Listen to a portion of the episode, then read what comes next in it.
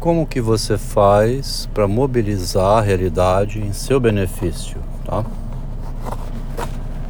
Essa é a pergunta, né? Porque você não vai fazer todas as coisas na realidade. Não é você que lá irá lá na vida real, né? Tomar medida. Pode ser que sim, pode ser que não. Nesse ponto há um divisor de águas, então. Tem uma amiga da gente que dizia, me disse, você resolve, né, Adelmo? Falou isso porque conheceu o casal por 40 anos. Esse elemento você resolve é aquele, aquela pessoa que vai lá no problema, bota a mão nele e resolve. Ou toma medidas para que o problema seja resolvido. Não necessariamente a pessoa vai lá ela mesma pegar o revólver, né? Ela contrata um advogado ou pede ajuda a amigos, né? Até onde que é ético, né? Você então obter as coisas por interferência com a realidade através do seu poder de influência, né? Vez ou outra no noticiário, no meio político, a gente encontra essa expressão, tráfico de influência. Tá vendo? Tem até essa expressão, tráfico de influência. Influenciar é um tráfico também, é traficar, traficar a influência. Você consegue traficar a influência no relacionamento quando você faz certas combinações, né? Por trás da pessoa, sem que a pessoa saiba.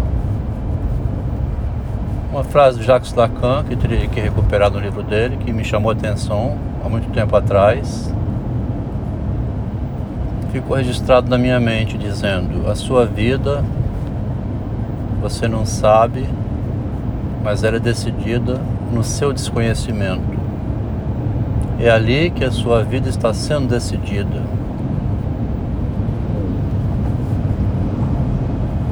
É comum isso, né? Bentinho atrás da porta escuta a vida dele sendo decidida. Então, no jogo humano da linguagem, nesse jogo de palavras em que a linguagem né, fala um para o outro e você não está lá ouvindo, porque as verdades sinceras, né, somente no espaço privado. A verdade sem dissimulação, somente no espaço privado em público unicamente frases polidas que você não compreenderá nada. Então, quando você vai perguntar em público, eles desconversam. Você parece que é o pateta, não entende o que estão falando, porque também não esclarecem. Deixa isso para lá, rapaz, esquece isso. Procura outra coisa para fazer. Tá? Aí você fica numa situação assim. Como é que você resolve diante disso, né? Quando cai nesse quadro, é um quadro perigoso então, porque foram decididas coisas que você não tinha controle. Você tinha facilidade de resolver muita coisa Mas tem coisas que você não consegue resolver porque há uma manobra acontecendo, né? Aí o Cauã Raimondi aqui noticiando que desde os 14 aos 34 anos ele buscou, busca tratamento psicanalítico. Desde os 34 anos, o Calmon é, Cauã Raimondi faz acompanhamento da psicanálise. Interessante, né? Botei um textinho dizendo: Deixe ele ler o livro A Cruel Filosofia do Narcisismo para ele se libertar do tratamento e de quebra fazer uma propagandazinha do livro, né? Este livro me esclareceu. Ah, tá, tá, tá, tá.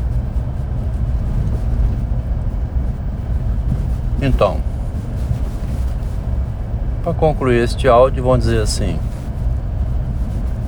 a linguagem é aquela ferramenta que você pergunta assim: passe-me o sal. Somente nesta frase pode ter uma maldade. Enquanto você vai lá pegar o sal, alguém passa um bilhetinho sem que você veja. Queria somente uma pequena folga, né? E você se ausentando vai buscar o sal ou buscar o refrigerante na geladeira. A pessoa passou um bilhetinho, uma informação que ela não queria perceber que você estava passando. Depois vai aparecer mais na frente um movimento que você não sabe de onde surgiu. É que na sua ausência combinaram coisas que você não sabia. Eu estou com um filho agora que não quer mais saber de relação com mulher, com namorada, porque passou por uma tragédia afetiva arquitetada na, nas costas dele e da namorada, pela mãe dele, minha esposa, e pela namorada dele, quando tinha 17 anos. Essa é a tragédia humana que você vai dizer depois. Vai procurar um tratamento no psicanalista, vai. Pronto a sua desgraça e manda você se tratar. É mole?